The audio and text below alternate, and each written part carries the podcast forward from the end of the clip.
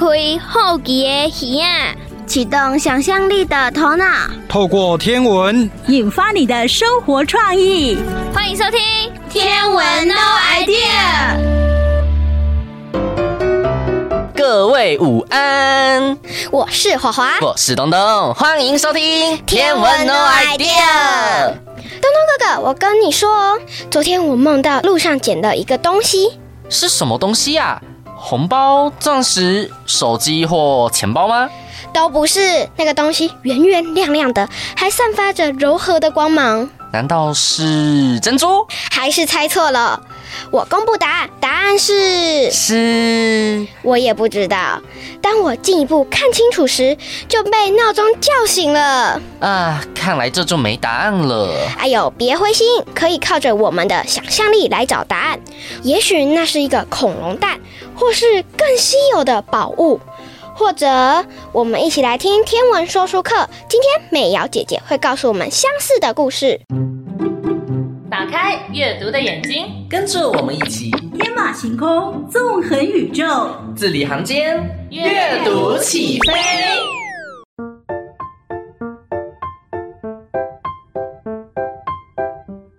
美瑶姐姐，我们来听故事喽！好啊，好啊。今天雅西亚要跟我们说什么故事呢？今天我要说的故事是月亮掉下来。月亮掉下来，听起来是个很有趣的故事耶。故事发生在一个下过大雨的午后，有只青蛙在草原上散步，突然间，它看见一个黄黄的圆球。美瑶姐姐，你要不要猜猜看？这个黄黄的圆球是什么东西呀？是橘子吗？不是哦，再猜猜看。黄黄的又圆圆的，难道是啊网球？嗯，网球也是黄黄的圆球，但不是。那我要公布答案喽。这只青蛙左看看右看看，它觉得这个圆球的颜色和大小和月亮都差不多。哦，那就是月亮喽。可是月亮怎么可能掉下来啊？所以啊，小青蛙也很着急的呱呱大叫：“不好啦，不好啦！月亮从天上掉下来了！”青蛙这一叫，好多同伴都跳过来围观。嗯，这群青蛙真是好奇宝宝耶。雅西亚，你也会常常听到什么动静就跑去凑热闹吗？当然啦，比如说有一次，我看到大家围在一个同学的桌子旁边，听起来很热闹，我就跑过去看，结果他们只是在捉蚂蚁，我觉得他们太无聊啦。下课时间就应该到外面去跑跑跳跳啊，浪费时间的抓蚂蚁真是太可惜啦。嗯，对呀，有时候好奇围观会带来一些不方便，例如消防车要救火，或者是车祸时要救人，围观的人太多，反而就不好了。没错，但是人多好办事啊。有只青蛙说：“我们把它带走吧。”他们就合力把这颗月亮搬回了池塘里。咦？这里的途中，两只青蛙就能搬起一颗月亮，哎，也太神奇了吧！因为这颗月亮很轻啊。池塘里的小动物听见消息，大家都想看看这颗神奇的月亮。月亮浮在水面上，轻飘飘的。渐渐的，大家看腻了，觉得这颗月亮好像没有什么特别的地方。还好啊，这个月亮本来就不属于青蛙的东西。他们是不是该把这颗月亮还给天空呢？对呀，老师都告诉我们，捡到东西要归还给主人，不然丢掉物品的人会很着急呢。所有的青蛙们都觉得很伤脑筋。有只聪明的小青蛙说：“趁晚上夜深人静，我们合力大叫，天空或许听得到，来把它带回去。”哎呦，小青蛙们真的很聪明诶，他们知道要透过讨论和建议来解决问题，这个办法说不定行得通哦。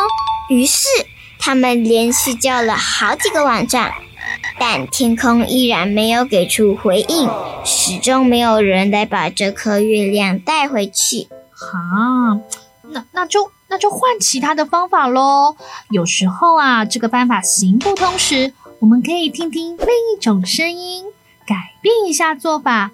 嗯，我想想哦，圆鼓鼓的月亮就像球一样，用力一踢，也许就可以送回天空喽。哇，美瑶姐姐，你真的好聪明，竟然猜出来了。没错，所以大家选出了几只比较有力量的青蛙，一脚把月亮踹了回去。哦，那他们成功了吗？嘿嘿，那我就要卖关子喽。这颗月亮真的是月亮吗？还有，小青蛙们真的把月亮送回天空了吗？大家可以去借这本《月亮掉下来》，里面有大家想要知道的答案哟。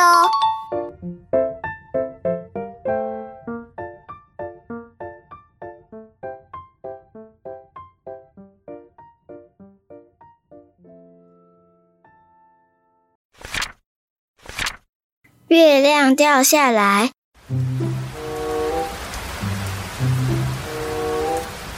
在一个下过骤雨的午后，青蛙在草原上散步，突然看见一个黄色的圆球，它不知道这是什么东西，它左看看右看看，颜色大小都差不多，越看越像月亮。呱，不好了！月亮从天上掉下来了。青蛙呱呱大叫。青蛙这一叫，许多青蛙都跳过来围观。大家都没有见过气球，你一言我一语，一致认定它是从天上掉下来的月亮。这个月亮不重，有只青蛙说。我们合力把它带回池塘里。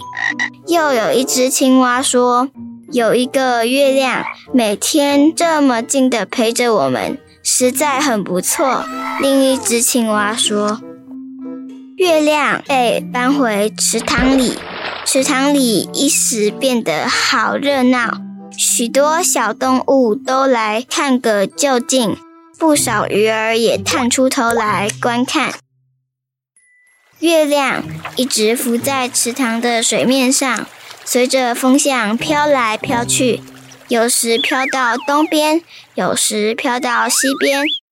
渐渐的，青蛙们都觉得这个月亮没有什么特别。我们应该把它还给天空。一只青蛙说：“可是要怎么样才能把它送回天上呢？天空那么大，那么远。”另一只青蛙说：“我们在晚上比较静的时候和声大叫，天空或许会听得到。”一只老青蛙说。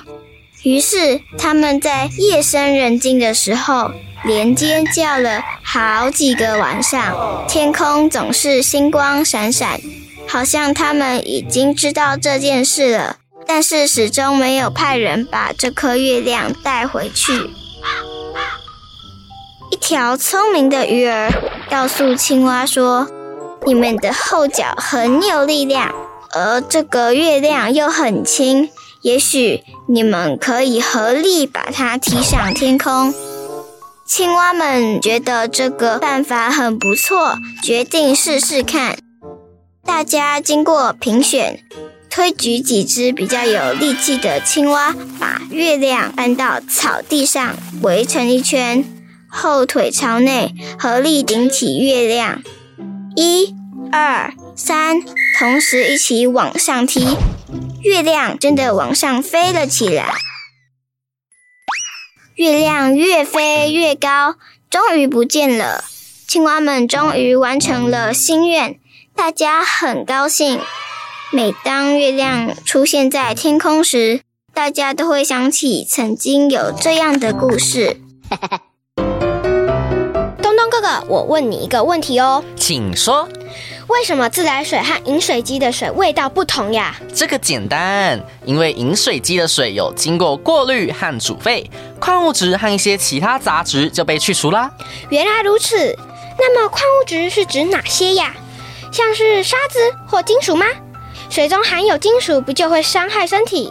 那也不全然是这样。其实有些矿物质是人体所需要的养分，相反的，当然也有对健康不好的金属成分喽。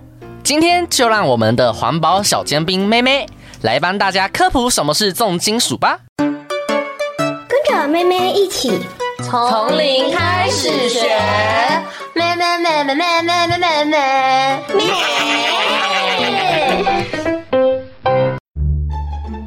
Hello everyone, welcome to 天文妹妹养成记。I am 妹妹。Hey，金鱼，Are you in the middle of something？你现在正在忙吗？Yeah, I have a few things coming up right now。对呀，我现在手上有些事情要忙。What's wrong？发生什么事情 ？Can you spare ten minutes to talk about 太空环境教育议题重金属？请问你可以播出十分钟与我讨论一下太空环境教育议题重金属吗？嗯，OK。But do you speak Chinese？但你会说中文吗？Sure, it's my pleasure to speak to you about 重金属。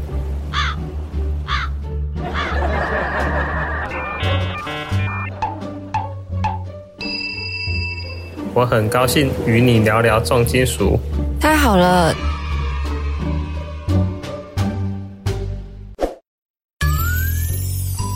讲到重金属，让我想到重金属音乐啊！不不不，不是啊，我扯太远了。那跟一般金属有什么差别吗？重金属是泛指密度超过每立方公分五公克的金属元素，目前已知约有四十多种，包括汞。金、铬、铜、鎘、铅、锌等。至于砷，虽然是非金属，但是砷和重金属之间有很多类似的性质，所以一般都合并在重金属内。咦，说到重金属，我突然想到我们平常在喝的水。水怎么了吗？嗯，水在经过层层的处理后，是否可能还有重金属残留呢？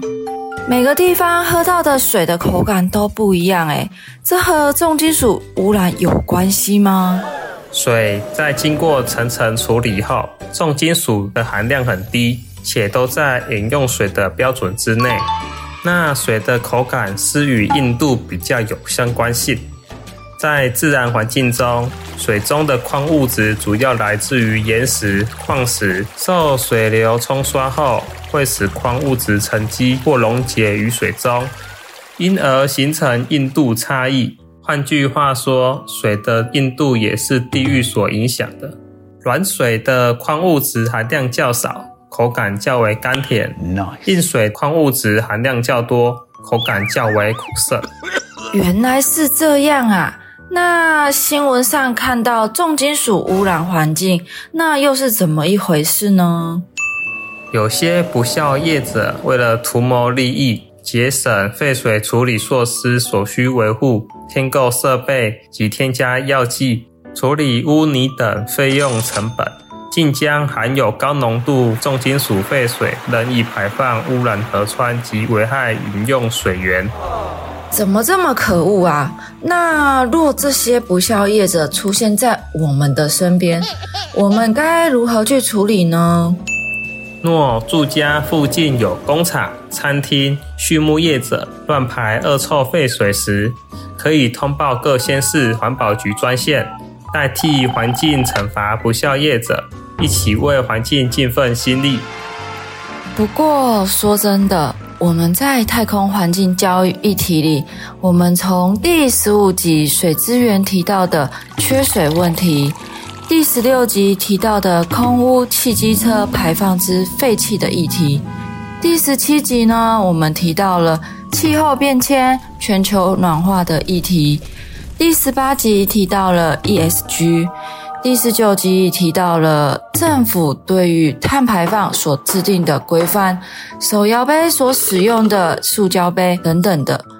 第二十集呢，我们提到了垃圾分类，包含了环保署鼓励产业推动事业废弃物源头减量，即将垃圾分成一般、资源和厨余三大类。第二十一集和这一集啊提到的重金属超标议题，在这些议题里面，都是我们日常生活中会遇到的、碰到的事情哦。果然充满了挑战。面对环境议题，就像是破关游戏一般，有千万条道路等着我们自身去发掘和寻找。但这次的破关游戏，并没有攻略，也没有捷径，甚至没有任何一个人或是国家可以预先猜测到结局，只能借由一些建议方法。提供给我们其中一条或许可以顺利进行游戏的方法。如何看待游戏？如何在游戏中发掘人们？不过是在这漫长的地球历史中的其中一个角色，都是我们需要不断反思的议题哦。说到此，突然想到一件事，那个我讲了那么多法规和专业术语。妹妹，你有听懂吗？哎，都欢迎听众也留言给妹妹你们的答案哟。又来到了单元的尾声，感谢金鱼愿意拨时间与我们聊聊。经过一连串的讨论，让妹妹更加了解环境教育从生活中的你我开始。下一集妹妹又将去开锁什么呢？那我们就下次见喽，拜拜。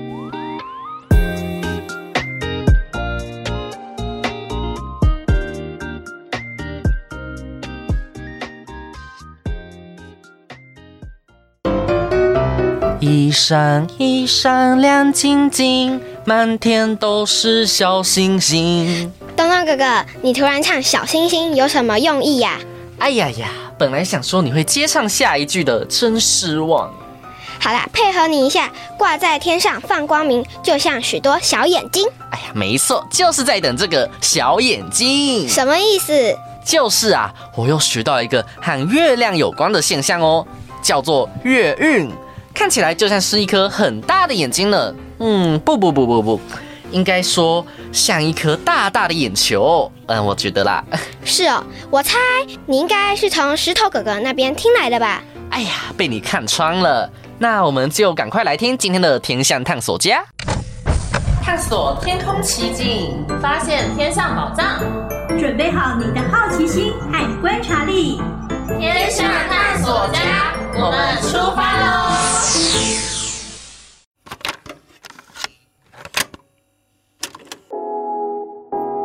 欢迎收听《天象探索家》，我是喜欢看和气天空的石头哥哥。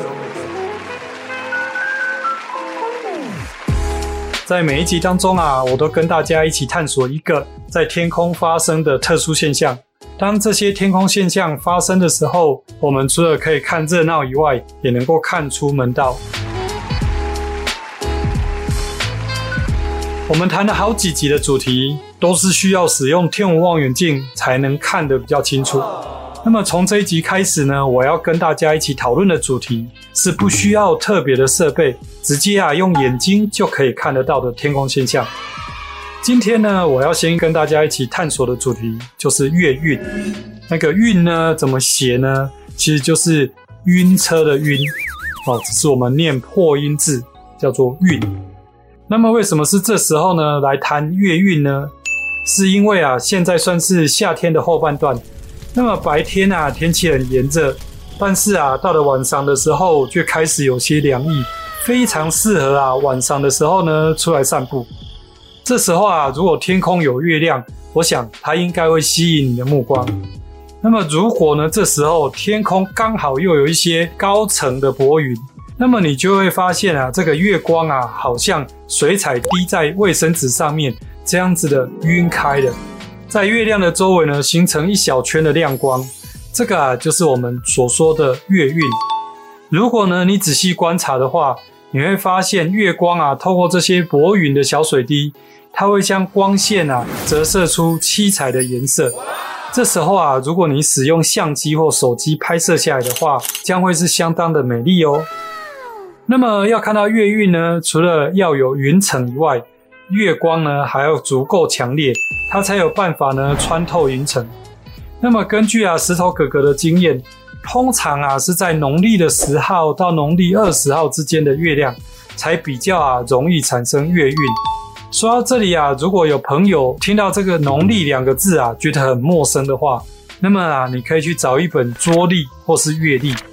通常啊，在每个大的日期下面都会写着小字，写着农历几号。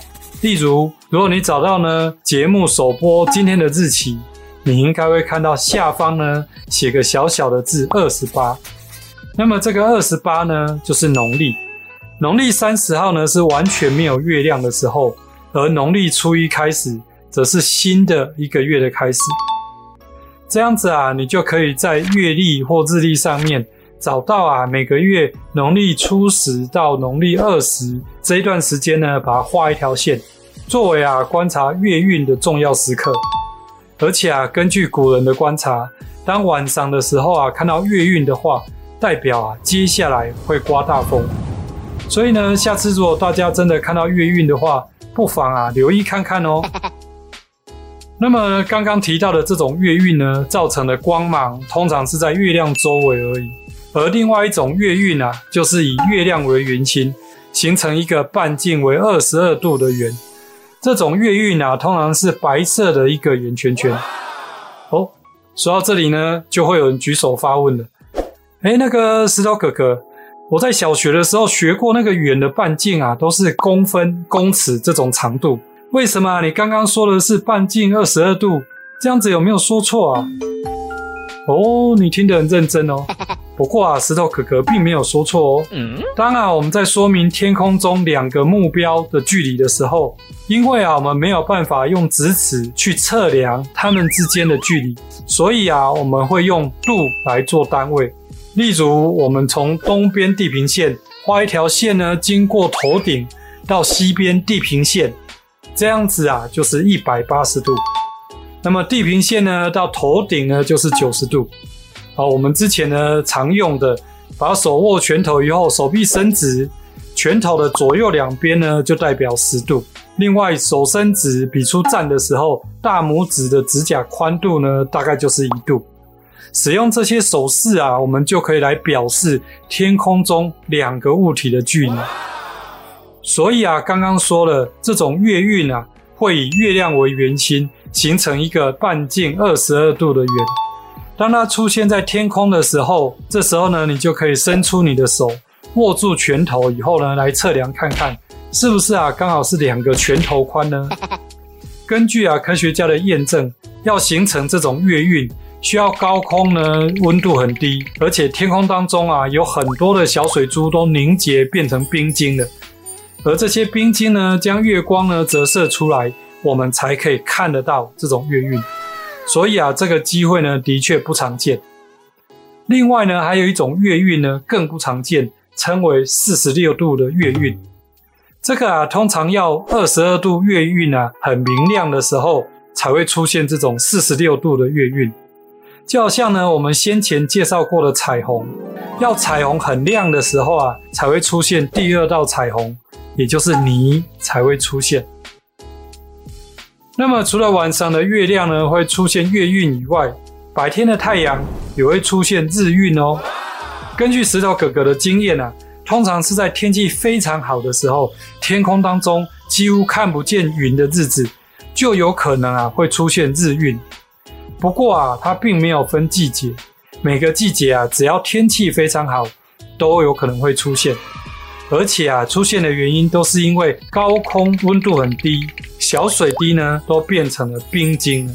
例如啊，去年二零二二年的暑假，连续好几天晴朗的好天气，日晕呢就这么的出现了好几天。和月晕不同，当日晕出现的时候，表示天气相当稳定。当然也就相当的炎热。如果这时候啊，太阳附近有薄薄的云层，你还可能看到会有七彩的云层出现在天空上面哦。这是因为啊，高空的气温很寒冷，云层里面的小水珠已经变成了冰晶云，所以啊，它可以把太阳光折射出来，变成七彩的颜色。不过啊，因为太阳呢比月亮呢还要亮很多，其实不太适合用眼睛直接看。现在的人啊，很多都是透过手机一边拍摄一边看，或者啊，你可以走到建筑物的边缘或者树下面，用屋顶啊或是树叶来遮住太阳，这样子啊，你在观察日晕的时候，眼睛才不会受伤。那么，因为太阳相当明亮，所以当它出现日晕的时候呢，眼睛看它就会非常的刺眼。相较之下，月晕呢就显得柔和许多，更能够啊轻松的观看。那么刚刚有提到啊，通常是在农历的十号到二十号之间的月亮呢，如果附近有云层，才容易产生月晕。不过啊，如果平常没有注意农历的朋友，可能就会觉得说啊，这样太麻烦了啦，这样子啊，应该会忘记呢出来看。其实啊，石头哥哥呢也没有一直注意月历，只是啊，每天晚上呢都会习惯性的到阳台上面呢看看天空，或者是出来散步的时候呢，也会往天空看看。所以呢，在经常注意天空的时候，还蛮常看到月晕的哦。所以啊，在这边建议大家晚上吃饱饭后，经常出来散步，或许啊就会有惊奇的发现哦。那么今天这一集的天象探索家就跟大家探索到这边，希望你能够持续打开眼睛，留意周遭环境的变化，跟我一起成为天象探索家。我是石头哥哥，我们下次见。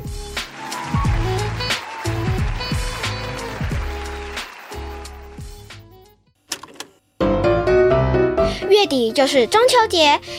太棒了！有放假的日子，大家应该都很开心，而且烤肉、月饼、柚子样样来，又能吃得痛快了。说到中秋节，我记得吃月饼也有故事。那烤肉是怎么和中秋节有关联的呀？这个我也不知道，我我只记得一家烤肉万家香这句广告台词。这些都算民俗传统的一部分吗？哎呀，这我也还是不知道。这方面看来长辈们了解的比较多。现在就来一起听天文时光飞船吧。太阳，让你想到什么呢？阿公阿妈小时候也是这样想的吗？嗯，让我们搭上时光飞船，一探究竟吧。各位大朋友、小朋友，大家好，欢迎搭上天文的时光飞船。我是笑笑。我们每一集节目单元都会邀请到一位社区的爷爷或者是奶奶哦。我们要透过天文的话题来聊一聊，看看他们小时候。跟我们现在有什么不一样哦？小朋友，你们的中秋节是怎么过的呢？今天呐、啊，秀秀要到嘉义市东区的新村发展协会找一位欧奶奶哦。欧奶奶已经九十六岁了，但是呢，她的活动力跟记忆力都非常的好哦，所以他小时候的中秋节，他还记得很清楚。我们去找。我们的欧奶奶聊一聊他小时候的中秋节是怎么过的呢？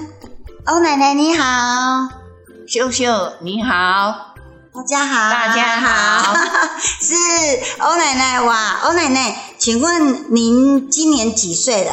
九十六岁，九十六岁了，九十六岁您都还来社区这边上课？我认为还会走得动啊。我想要活到老，学到老。哦，好棒的精神哦！所以来上课，来社区这边上课，您都老师都教哪些东西？气功是，还有桌上游戏是，回忆过去啊、哦，回忆过去。嗯，有没有做运动？还有现在那个运动一个小时哦，运动一个小时哦。嗯，嗯真的在树下。在树下哦，在我们社区的树下这边哦，社区的树下，在树外哦。好，真的很棒哦。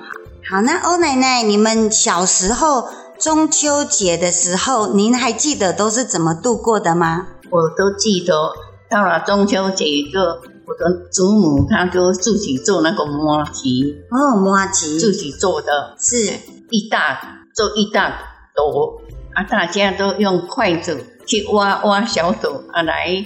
沾那个花生粉呐、啊，是啊糖啊来吃哦。所以以前做麻糬，做那个麻糬是一大坨，不是小小的。对啊，就以前没有冰箱哦，对，啊、以前没有冰箱。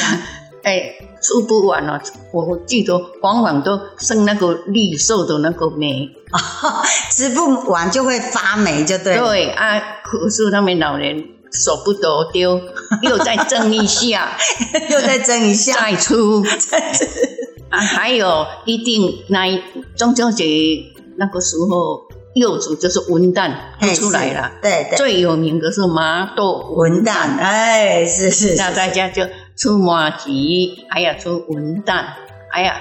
在那一天一定要赏月哦，要赏月哈，因为那一天的月亮是最漂亮的、最圆的啊。我们月月亮看的时候，你不能用指头指它，不能用指头指它，哎哎。要尊敬他，是是是，你用指头指他，听说他半夜会来刮你的耳朵。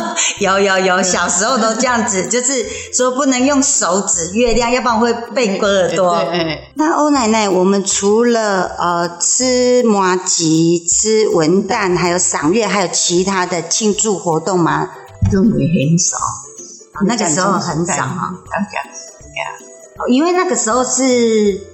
战争时代吗？还是日本统治时代？日本统治时代，那个时候战争啊、哦，是战争。那个时候我们属于日本这边的哦，就是日本统那时候是日本在台湾，哎，日本人在台湾啊，所以我们属于日本人，我们属于日本人。啊，我们去当兵也是当做啊日本兵啊、是，是去汉大陆打，派那个台湾的那个青年人哦。是做军夫哦，是是，连兵都没办法做，连兵是日本人做的哦。那我们是军夫，哦，上派到大陆去看那个中国的兵啊哦，是。所以那个时候我们台湾这边就是应该那个应该讲说那个年代就是物质也很缺乏，然后因为是日本统治时代，所以我们也没有其他的。听说那些都是什么烟炮啊、烧纸钱都是被禁止的，被禁止的。我我也认为好像光复以后很久才有有这个东西出来，什么哎冲天炮啦，哦、什么烟火啦，什么光复之后才有嘛。所以在您那个年代小时候，其实这些东西都是被禁止的。对。那欧奶奶，请问您呃还记得你小时候的一些生活状况吗？我记得。我小学二年级开始战争，是啊八年。那我小学毕业去读嘉义女中，之前叫做呃嘉义高等女学校。哦，你记忆真好，是读读四年，哎，读四年。以前没有初中、高中，四年就就可以考大学了，哦、等于是高中了。啊，是。那四年毕业以后，我就去。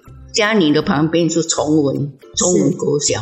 啊，我就派去崇文国小教教书，教书。啊，教了半年，就是民国三十四年，是，呃，从二十六年打到三十四年，打八年，三十四年。我刚刚去的时候，学校都没有学生，大家疏散到乡下去。哦，到疏散到乡下去，因为经常会有空袭，哦，空袭。啊，我们家。家庭也是要疏散，都市都不能住人，哦，都市都不能住人，也是为了我们好，哦，是，怕我们会牺牲掉嘛，对，空叫我们疏散，哦，疏散到乡下去，啊，这些学生呢到乡下去，就在乡下的学校读，哦，就在乡下的学校，听说没有教室在树下读，哦，没有，因为乡下没有那么多的教室，啊，是是，树内那么多来嘛，哈，他们都都去。自己亲戚，乡下的亲戚，那里借住一下，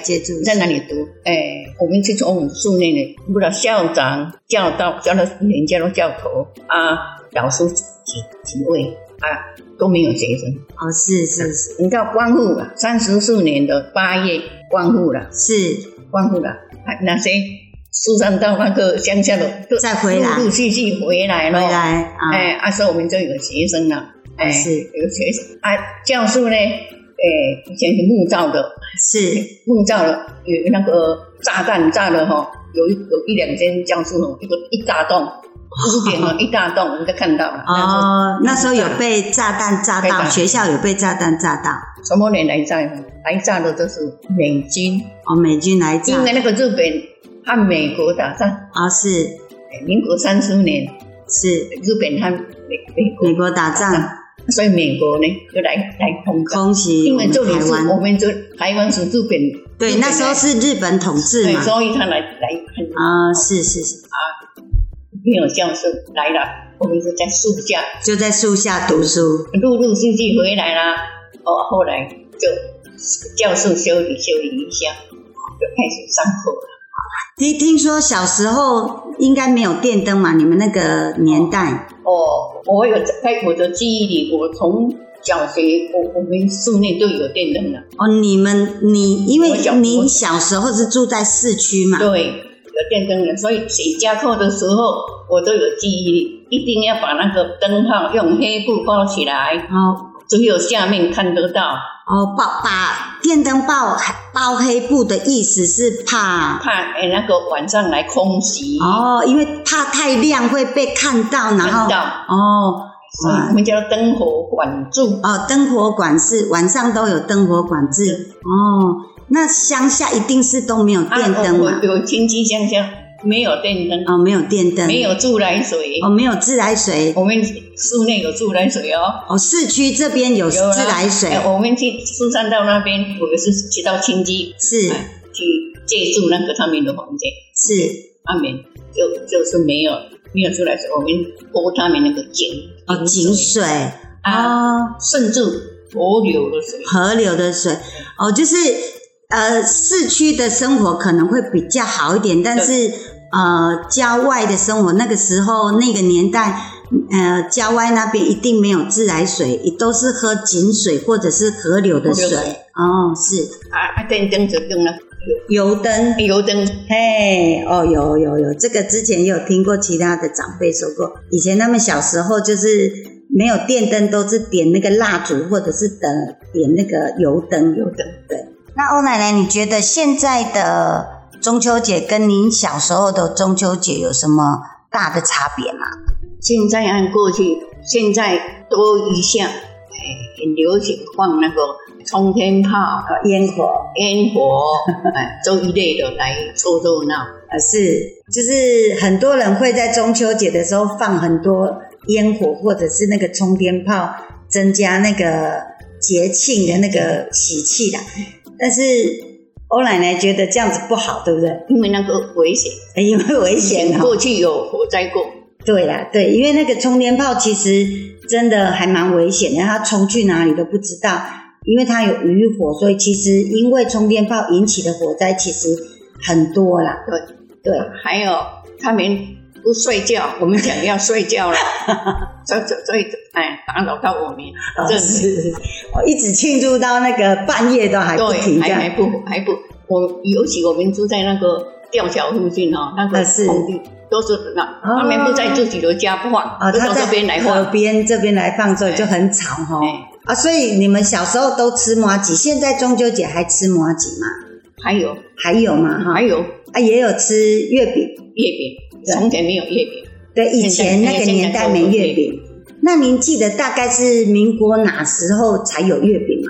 诶，光复光复三十四年哈，差不多诶，民国四十年开始开始做那个月饼出来了。大概民国四十年的时候才开始做月饼。对，哦，刚刚光复大家都很穷。哦，对了，对，那个时候都好。那今天非常谢谢欧欧奶奶，谢谢谢谢，嗯，再见。小朋友听完欧奶奶小时候的中秋节情形，你有没有觉得生活现代的你非常的幸福啊？对呀，我们现在的生活已经物质非常的丰富喽，不像以前都那么的拮据。那中秋节呢，也是团圆的日子，更是看月亮的好日子哦。所以要把握每一个月圆的时候，记得要跟家人一起到外面去看看美丽的月亮哦。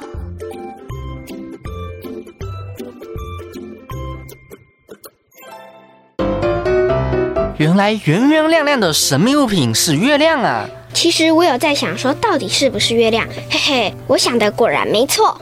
这让我想到电影《小小兵》，有一集就是月亮被坏人偷走。那他们是怎么化解危机的呀？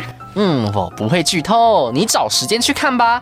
而且你知道现在是什么时间吗？哎呀，已经是节目的尾声了。是啊，该和大家说拜拜喽。记得每周一和周二中午十二点，天文 No Idea 就在嘉乐电台 FM 九二点三准时播出。别忘记在 YouTube 频道《侏罗城的星空》也能听到节目哦。我们下周见啦！贴心提醒，有奖征答第二阶段已经开始喽，赶快去填答。拜拜。文化部影视及流行音乐产业局补助直播。